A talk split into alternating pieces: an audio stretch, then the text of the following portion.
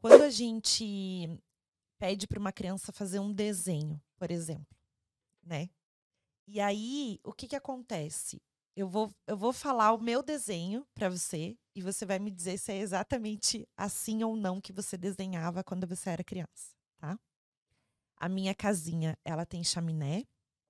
Na minha paisagem tem, mon tem montanhas. O sol. O sol, ele A tem nuvem. risquinhos. a nuvem. Tem gaivota. A casinha... Aquela gaivota que é só assim. Isso, a, a minha gaivota é assim. É aquele Vzinho. A Uhum. tua também? Uhum. É, a gente tem a graminha assim, assim. O sol é sempre com risquinho, né? Uma árvore com maçã. A árvore com maçã. E o meu tinha casinha de cachorro. Então, vamos lá. Fabrício, o teu desenho era assim? Quando era pequeno? Não? O do Fabrício não é. Vamos falar sobre desenho. Ai, adorei. O Hum. desenho, ele mostra o quanto a gente foi disciplinado até no desenhar. E Por que uma árvore com maçã? Me fala. A minha árvore ela não pode ter outra coisa, ter só folhas, ela ser toda desconstruída, linda, grande, ou só a árvore. O sol, quem disse que o sol é uma bolinha com raios assim? Quem falou isso? O sol nem é assim. A gente tem essa visão do sol porque alguém disse pra gente que o sol é assim. Só que eu posso desenhar o meu sol, um monte de risco assim, ó, uma bola inteira e pronto. Então, no desenho, que a gente pede para criança desenhar, a gente não dá uma folha em branco. Sabe o que, que a gente faz? A gente compra livros para criança pintar, né? Prontos. pronto, E fala assim, ó, pinta aqui, só que aprende Não a pintar. pode ir pra fora. Não pode ir pra fora. Nossa, Exatamente. eu fui massacrada por não, por não conseguir não pintar pra fora. Então, É, fala, ai, do, fala do desenho. Vamos falar do desenho.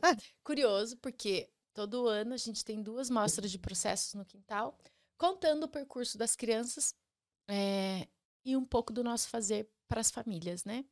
E esse ano foi Linguagens Infantis, o tema da nossa mostra. A gente inaugurou no início desse ano um ateliê, um grande ateliê lá no quintal. É, e pensando nisso, Loris Malaguzzi, ele é um educador lá da Itália, em Reggio Emília, que ele traz essa perspectiva das 100 linguagens da criança. O que, que é isso? É contando que a criança ela se comunica de diferentes formas, pela dança, pelo movimento, pelo silêncio e pela, pela forma de grafar, pela forma de marcar, né? É, eu- eu dei um exemplo que para mim ficou muito claro, né? Quando é, um bebê, qual que é a primeira forma de linguagem de um bebê quando ele nasce? Saiu da sua barriga, é o choro.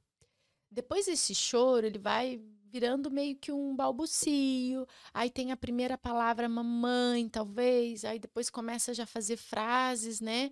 E aí duas palavrinhas, eu quero mamar. E aí essa frase vai ficando cada vez mais construída até que é, seja constituída para nós uma linguagem eficiente, vamos dizer assim, né? Que a criança fala, a gente entende o que ela quer. Tá, Bruno, mas por que, que você está falando isso? O desenho é uma linguagem.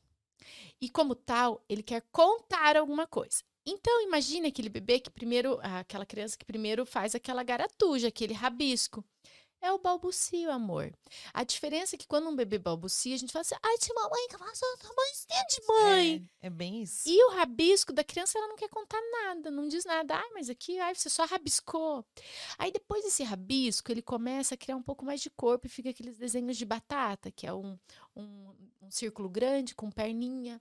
Aí depois fica um pouco mais elaborado esse desenho, daí tem um chãozinho, né? E aí começa a ter mais, mais elementos, né? E aí é a forma da criança comunicar alguma coisa. Quando a criança ela já tem uma fala mais desenvolvida, ela começa a contar história pra gente. Né? Eu fui na casa da minha avó, foi muito legal, eu tomei sorvete. O desenho ele também traz narrativa Sim. né? O que que você está fazendo aqui? Ah, é você, sua mãe e seu cachorro. O que que vocês estão fazendo? Ah, que legal, crococó. Então, é, a gente precisa valorizar o desenho como uma forma de linguagem e expressão. Da mesma maneira que a gente acha bonitinho quando uma criança fala errado, a gente fala, ai meu Deus, a gente acha bonitinho, né? Sim. Porque a gente respeita que ela está constituindo uma linguagem oral, né? Também relembrando que o desenho é a forma mais antiga de linguagem. Então lá os homens das cavernas, como que eles comunicavam? Eles desenhavam nas paredes e aquilo trazia narrativa, que é o desenho, acho que é a forma mais antiga de linguagem que é usada até hoje. É, então, é, a gente precisa valorizar e reconhecer o desenho, o desenho, infantil como uma forma de linguagem. É, no quintal, a nossa, o nosso olhar para o desenho é de respeito, é, de profunda admiração.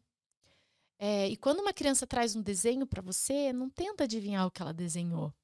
Pergunta para ela: que, que você fez aqui? Que re, o que, que você registrou nesse desenho? Ah, você fez um balão, você fez um sol, você fez um seja lá o que for, e acolha genuinamente o que ela está contando para você naquele desenho, né?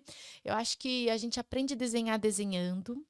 Eu acho que a criança ela amplia, amplia o repertório gráfico dela à medida que ela tem uma variedade de materiais. Então, assim, sair da folha 4, né? Então, no quintal, a gente acredita nessa ampliação de repertório e nessa variedade de materiais. Então, quanto mais materiais, a forma como eu risco com carvão é diferente como eu risco com uma canetinha esferográfica. Vem a coordenação motora fina, grossa, tudo.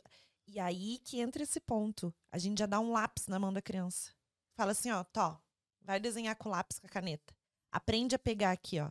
Exato. Não é assim. Não é assim. Você tem que dar o giz o, o mais grosso possível para que ela vá desenvolvendo, né, essa e, parte. E, e, experimentar o corpo nesse desenho. Então, a forma como eu, o meu corpo se relaciona num desenho vertical é diferente como o meu corpo se relaciona num desenho horizontal. A forma como eu experimento é muito curioso como as crianças, quando elas são apresentadas a pigmentos, as tintas, no primeiro momento elas experimentam no corpo, no rosto, né? Aí depois elas vão se familiarizando com aquele material e aí elas vão começando a aprender a usar instrumentos. Então elas começam a usar o pincel, o pincel grosso, o fino, a esponja.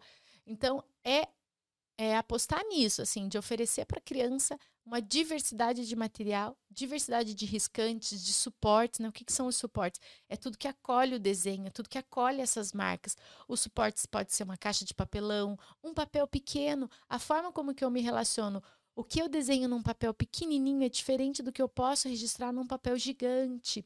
Teve uma criança que a gente estava com vários papéis, né, diferentes tamanhos. A criança escolhe qual papel que ela quer marcar. E ela fala: ah, eu vou desenhar uma girafa, então eu vou pegar esse papel grandão. E a outra, na sequência, falou assim: ah, eu só vou desenhar uma formiguinha, então eu vou pegar esse pequenininho. Né? Então, olha a, a, a elaboração que tem nesse processo de desenho, né? É, eu acho bonito. Eu acho que a gente valorizar a produção das crianças. Então, o meu filho, ele tem. É, ele tem. Que amor, é um desenho? É um desenho. Ai, é a amor. primeira tentativa de escrita dele, a, a, escrita espontânea. Vamos falar um dia só sobre alfabetização?